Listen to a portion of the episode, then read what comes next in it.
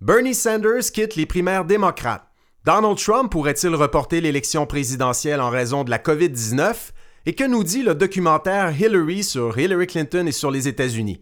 On en parle dans ce tout nouvel épisode du Balado de la chair.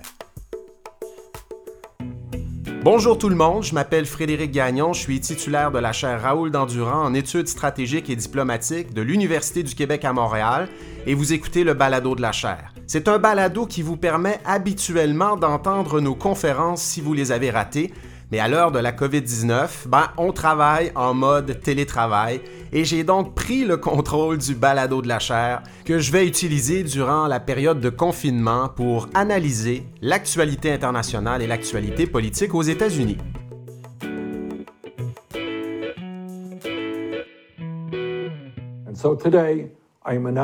Suspension of campaign.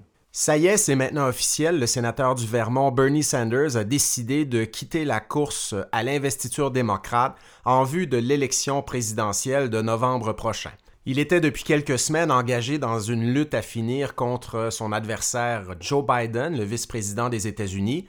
Et le 7 avril, euh, dans le chaos, je dirais, il y a eu une primaire démocrate au Wisconsin où les électeurs et électrices étaient appelés à se prononcer sur ces deux candidatures. You're now calling for Wisconsin to join the other states and postpone its primary. Uh, tell me why you think that's so important. We don't want people to have to risk their lives in order to cast the vote. La tenue de cette primaire suscitait la controverse évidemment parce que l'État du Wisconsin, comme bien d'autres États aux États-Unis, est aux prises à l'heure actuelle avec euh, cette crise de la COVID-19. En date du 6 avril, il y avait 2000 cas confirmés de COVID-19 au Wisconsin et il y avait déjà eu 70 décès dans l'État. Le gouverneur de l'État, le démocrate Tony Evers, a essayé de reporter la primaire au mois de juin, mais il a eu maille à partir avec la législature républicaine de l'État, la Cour suprême du Wisconsin et la Cour suprême des États-Unis.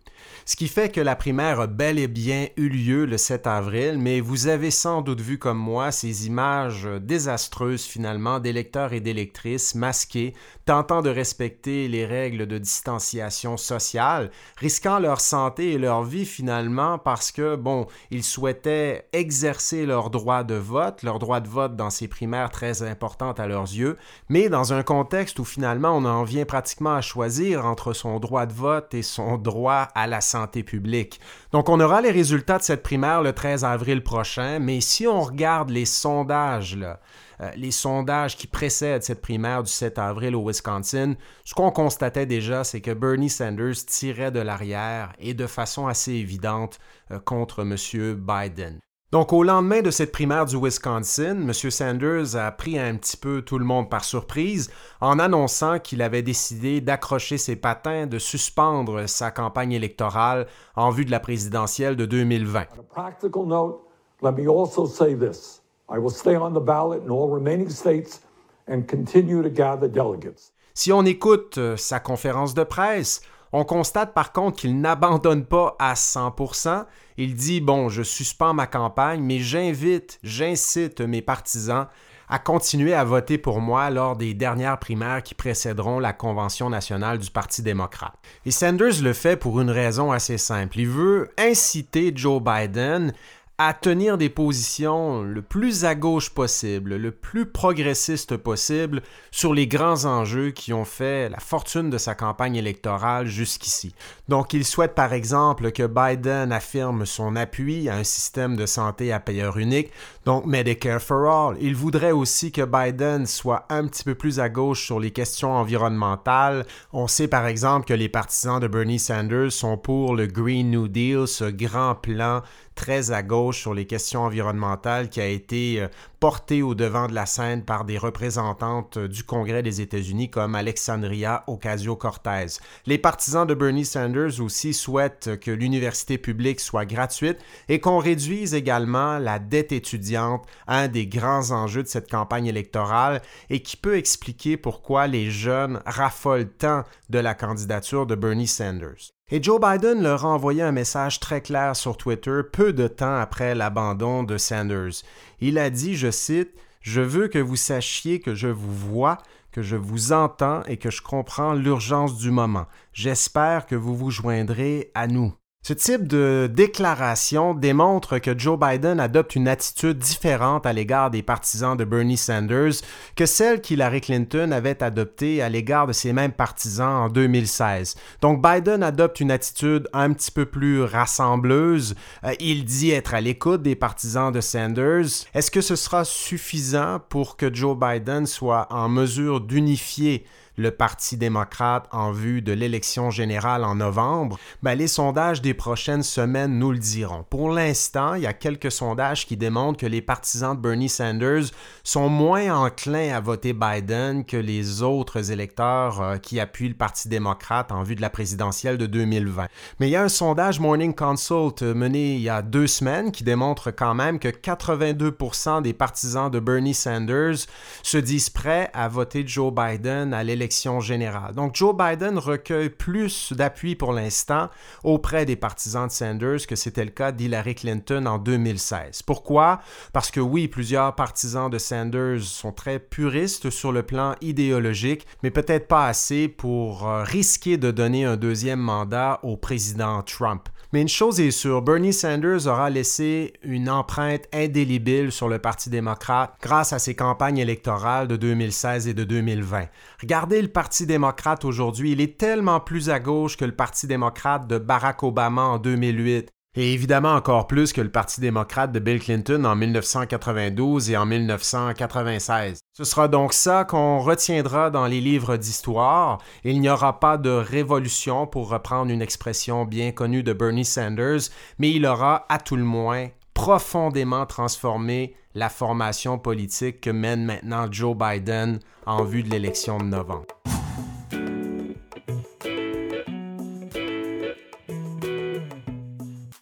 I've always known this is a this is a real this is a pandemic. Est-ce que Donald Trump pourrait être tenté de reporter l'élection présidentielle de novembre en raison de la crise de la COVID-19?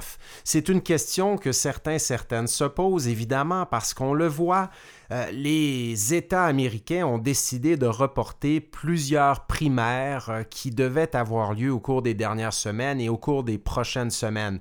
J'en parlais dans le premier segment de ce balado. Il y a eu un débat au Wisconsin à savoir si on devait reporter la primaire de cet État. Bon, finalement, on a décidé de la tenir le 7 avril comme prévu, mais il y a d'autres États qui ont décidé de reporter leur primaire. Et là, ben, il y a des observateurs qui regardent ça et qui disent, ben, si certains États reportent leur primaire, est-ce que Trump ne pourrait pas faire la même chose dans le cas de l'élection générale? Pourquoi voudrait-il le faire? Ben c'est simple. Hein. Imaginez, vous êtes le président des États-Unis, vous regardez les sondages et vous avez l'impression que votre principal adversaire, Joe Biden, le cas échéant, est en avance dans les sondages à l'échelle nationale, comme c'est le cas à l'heure actuelle. Si vous regardez, disons, la moyenne des sondages sur le site Real Clear Politics, là où vous retrouvez des sondages à propos de ce duel à venir entre M. Biden et M. Trump, vous constatez à l'heure actuelle que M. Biden mène par 5 ou 6 points dans les intentions de vote à l'échelle nationale. M. Biden est également en avance ces jours-ci dans plusieurs États clés de l'élection présidentielle. On peut penser au Wisconsin, au Michigan, à la Pennsylvanie et même en Floride. Donc, j'en reviens à ce que je disais il y a quelques secondes. Imaginez, vous êtes Trump et vous constatez que M. Biden est en avance. Il y a une crise nationale en cours, la crise de la COVID-19. Ne serait-il pas tentant de reporter l'élection peut-être pour la tenir à un moment un petit peu plus avantageux pour votre personne, au prétexte qu'on ne devrait pas mettre la vie, la santé des gens en danger en leur demandant d'aller faire la file pendant des heures à proximité les uns des autres, à un moment où la COVID-19 est ce virus extrêmement contagieux qui pourrait, si on se réunit justement aux urnes, causer beaucoup de morts au cours des semaines et des mois qui suivraient l'élection générale. Et c'est pas la première fois qu'on se demande si un président des États-Unis ne pourrait pas être tenté de suspendre, de retarder, de reporter l'élection présidentielle. Comme le fait remarquer euh, David Greenberg euh, sur le site de Politico dans un article publié le 18 mars 2020, il y a des Américains et Américaines qui craignaient que Richard Nixon fasse la même chose en 1972, alors qu'il y avait des émeutes de toutes sortes aux États-Unis, alors qu'il y avait eu aussi des assassinats politiques de Robert Robert Kennedy, Martin Luther King et autres euh, au cours des dernières années. Mais c'est pas ce qui s'est produit. L'élection présidentielle de 1972 a bel et bien eu lieu à la date prévue, le 7 novembre.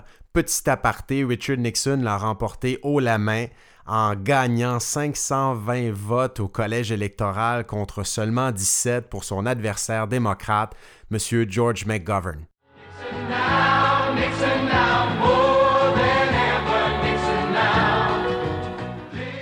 Mais bon, revenons-en à nos moutons. Est-ce que Trump, lui, pourrait reporter la prochaine élection présidentielle? Ben, la réponse, c'est que... Hmm, il peut pas le faire tout seul. Le Code fédéral des États-Unis est clair, les élections présidentielles doivent se tenir le mardi suivant le premier lundi de novembre tous les quatre ans.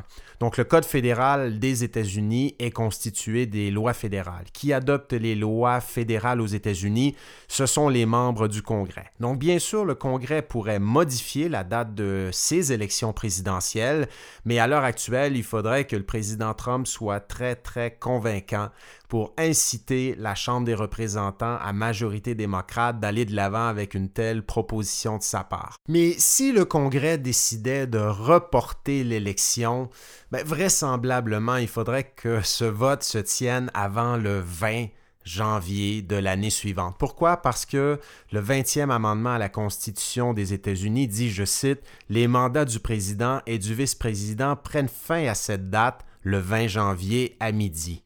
Et donc, euh, ne pouvant rester au sein de la Maison-Blanche, M. Trump et M. Pence devraient laisser leur place à qui?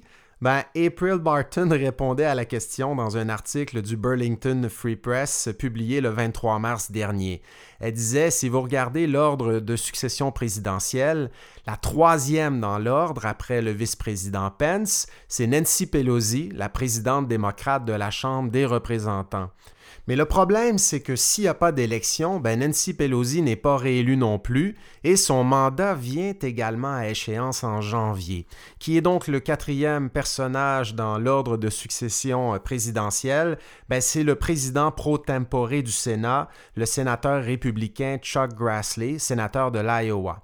Par contre, je ne sais pas si M. Grassley pourrait devenir président de cette façon parce que il y a 23 républicains et 12 démocrates du Sénat en réélection en 2020 et si ceux-là ne peuvent pas se faire réélire non plus, ben là les démocrates tomberaient en avantage numérique au Sénat et celui qui deviendrait président pro tempore du Sénat dans ce contexte à la place de Chuck Grassley et qui donc deviendrait président des États-Unis si on se fie à l'ordre de succession présidentielle, ben c'est un sénateur du Vermont. Sénateur du Vermont. Je vous laisse deux secondes pour y réfléchir. Vous allez peut-être penser à Bernie Sanders, mais non, c'est Patrick Leahy. Patrick Leahy pourrait devenir président des États-Unis selon ce scénario. Donc, on a envie de dire que, euh, puisqu'il en est ainsi, Donald Trump a peut-être euh, intérêt à ce qu'il y ait une élection en novembre et qu'il puisse être élu pour un deuxième mandat à partir de janvier 2021.